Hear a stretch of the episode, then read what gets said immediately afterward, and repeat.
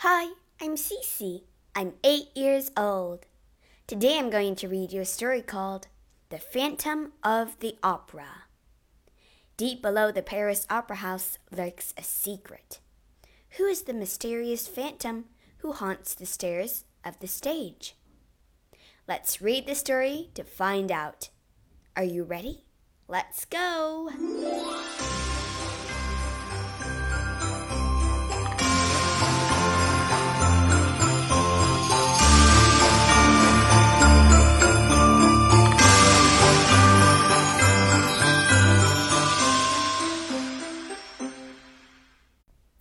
Chapter 1 The Opera House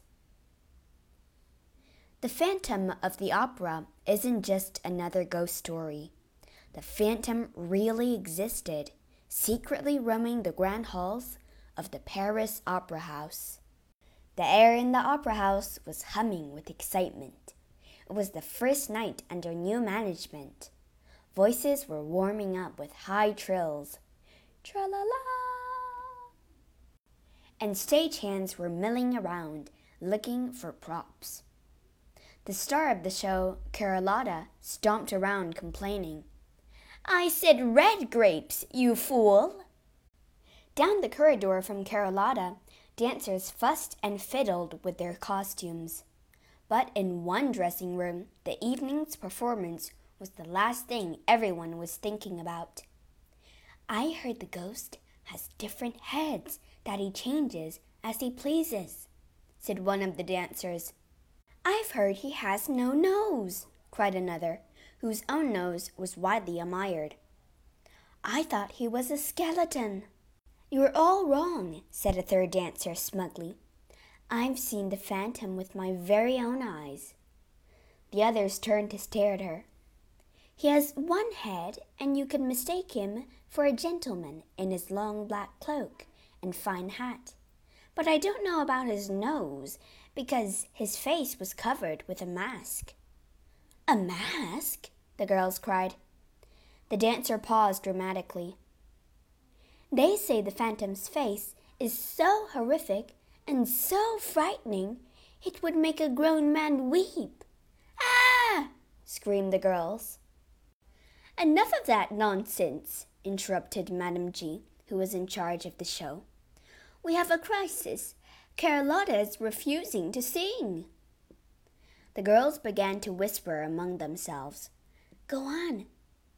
They dragged a shy girl named Christine over to Madame G. Christine can do it. But she doesn't know the parts, cried Madame. I do, said Christine softly. I sing it every night after the show. Madame looked her up and down and sighed. What choice do I have? Well, get into costume. Go. Chapter 2 A Surprising Voice. The audience waited eagerly in their red velvet seats. They gazed up at the huge glass chandelier suspended from the painted ceiling. Slowly, the lights dimmed. The curtains went up and the cast swarmed onto the vast stage. Their voices filled the air like a chorus of angels, and their bright costumes glittered as they danced. When Christine walked on, the stage became dark and silent. A single light shone on her. She opened her mouth and sang from her heart. It was the sweetest, most beautiful sound. When she finished, there was silence for a moment, before loud applauses erupted. The noise rang dizzily to Christine's ears, and she fainted. The audience watched in silence as Christine's limp body was picked up and carried off stage. She was placed in a chair in her dressing room. Madame G thrust smelling salts under her nose, and she blinked open her eyes. What happened? My dear, you are magnificent, said Madame G, fanning her with a handkerchief. And you have a visitor. He's a count, she whispered excitedly before rushing out. A handsome young man came into the room. Mademoiselle, he said, tipping his hat. Count, do excuse me, Christine said, trying to stand up. No, please rest, said the Count. You had quite a turn. I just came to say, he went on, I'm a huge fan of the opera, and I thought you were wonderful. You should sing every night. Christine blushed. I was just standing in for Carlotta. You're a million times better than her, he declared. Anyway, I'd better go. Good night. The Count shut the door behind him and leaned against it for a moment. He could hear a deep male voice coming from the room. But there was no one else in there, he mumbled. He had his ear to the door when a couple of dancers came by, so he quickly walked away. Chapter 3 The Phantom's Demands What is the meaning of this? The new manager of the opera house waved a piece of paper at Madame G. I demand the sum of twenty thousand francs per month. P.S. Carlotta sings like a toad. I want to hear Christine sing every night. Or else. It's the phantom, she said nervously. I tell the girls he isn't real. But the truth is, I've worked here for twenty years and we have always given in to him. She shuddered. If we don't, he'll make big trouble. Phantom? You mean a ghost? said the manager. Ha! If some crook who sulks around my opera house thinks he can swindle money out of me, he's got another think coming. Suddenly, the door swung open and a stagehand burst in. It's Pico! He's been taken! Pico was the manager's beloved pet dog. My little Pico! What? How? spluttered the manager. I heard Pico barking and saw a man in a cloak in the shadows. Madame G shivered. It's the phantom. Mark my words, manager. Pay up quickly, or something dreadful will happen. Chapter 4 The Angel of Music the Count was hovering by Christine's dressing room. He had heard about the phantom and was worried about her, especially after hearing the strange voice in her room the week before. Count! Christine almost walked into him as she came out. She looked around nervously and blocked his view into her room. Can I help you? she asked with a bright smile. I just wanted to make sure you were all right after fainting last week. He paused as he heard the same deep voice coming from her room. Who's that? Oh, no one, Christine trilled. I'm fine, thank you, but I must dash. And she shut the door in his face. The Count was more puzzled than ever, so he hid behind some costumes and decided to wait. After a few minutes, Christine came out dressed in a hooded cloak. She rushed down the corridor and out of the opera house. The Count followed her along dark, lamplit streets until they reached a small, gloomy graveyard. The moonlight cast creepy shadows on the ancient stone graves. The Count watched as Christine knelt by a grave. The church bells began to chime midnight. Sad violin music floated on the air. Christine swayed and sang along to the music as if in a trance. The Count was captivated until he felt a hand on his shoulder that chilled him to the bone. He looked into a pair of blood red eyes and let out a scream. Ah! The eyes so red! the Count spluttered. As he spoke, the figure vanished. Count, what eyes? What are you talking about? asked Christine, running over to him. And the violin? Did you hear the violin? said the Count, dazed. Christine looked afraid. Yes, I did, she admitted, but I don't know who's playing. I come here to sing at my father's grave. Before he died, he told me an angel of music would visit me. And has one? The Count opened his eyes wide. Yes, he comes to the opera house, she said. He taught me everything I know about singing, but I've never seen him. So, the voice I heard? Yes, that was him. He says I'll be the most famous singer in Paris. Will you keep it a secret? The Count looked serious. If you want me to, he said. Now let me walk you back. It's late. Chapter 5 An Unforgettable Performance. The next morning was bright and sunny. Carlotta was lying in bed, eating chocolate truffles, when her maid came in with a letter. What's this? Carlotta demanded, her mouth full of chocolate. If you appear on the stage tonight, you must be prepared for a misfortune worse than death. It's a threat!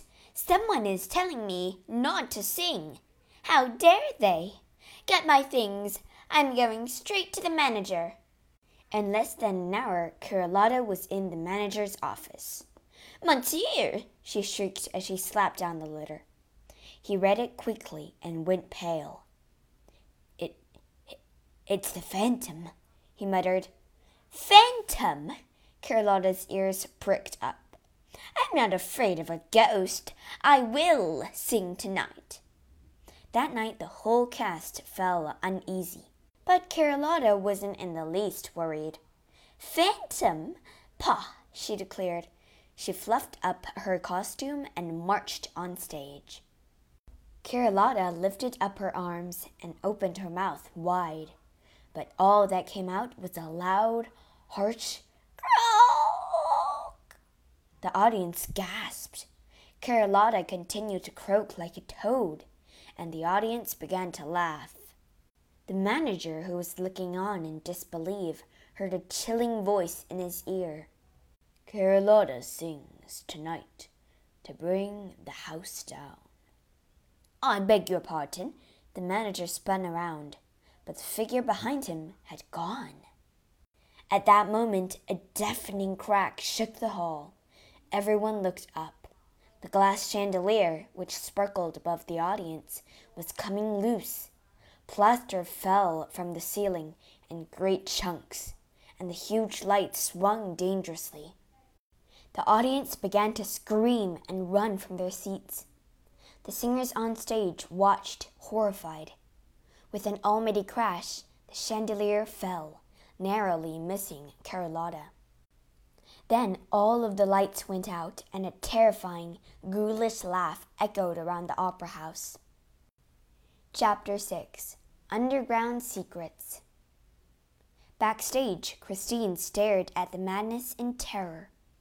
As she watched, a black coke whirled around her and she was swept away.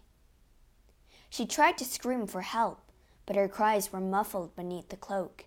Blindly, she stumbled down a flight of stairs and along a maze of twisty paths. The air around her became colder and damper as she struggled to get free. Finally, her captor released his grip. She opened her eyes and blinked. Underneath the opera house was another world. She saw a misty lake with stony tunnels leading off in different directions. Huge candles flickered and wax dripped down the dark, dank walls. Don't be afraid, Christine, said a deep, melodic voice. You, Christine gasped, spinning around. My angel of music! But he wasn't what she had imagined. She came face to face with a man in a mask. It was the phantom of the opera. She took a step back, afraid. Don't be scared, he said. I'm your friend. Please trust me. He took her shaking hand and led her onto a boat, which sat on the mysterious lake. The boat began to float away. Christine couldn't help but be enchanted. It's incredible. I'm the voice you hear, but I'm no angel. He turned his masked face towards the shadows. You are. You've been so kind to me. She paused. Why do you hide down here? It's safe. No one can laugh at my face, the phantom said sadly. What do you mean? I'm too ugly. It can't be that bad. Will you show me? Christine asked gently. No, shouted the phantom, suddenly angry. Of all people, I don't want to show you. But you're my friend. I won't turn my back on you, she insisted. No, Christine, he said firmly. They sailed on in silence. Did you make the chandelier fall tonight? she asked. Enough of your questions, he roared so loudly Christine trembled. I'd better take you back, he said more calmly. With a sweep of his cloak, the boat changed direction. Chapter 7 A Disappearing Act The next day, the manager sat in his office with Madame G. We must get this phantom.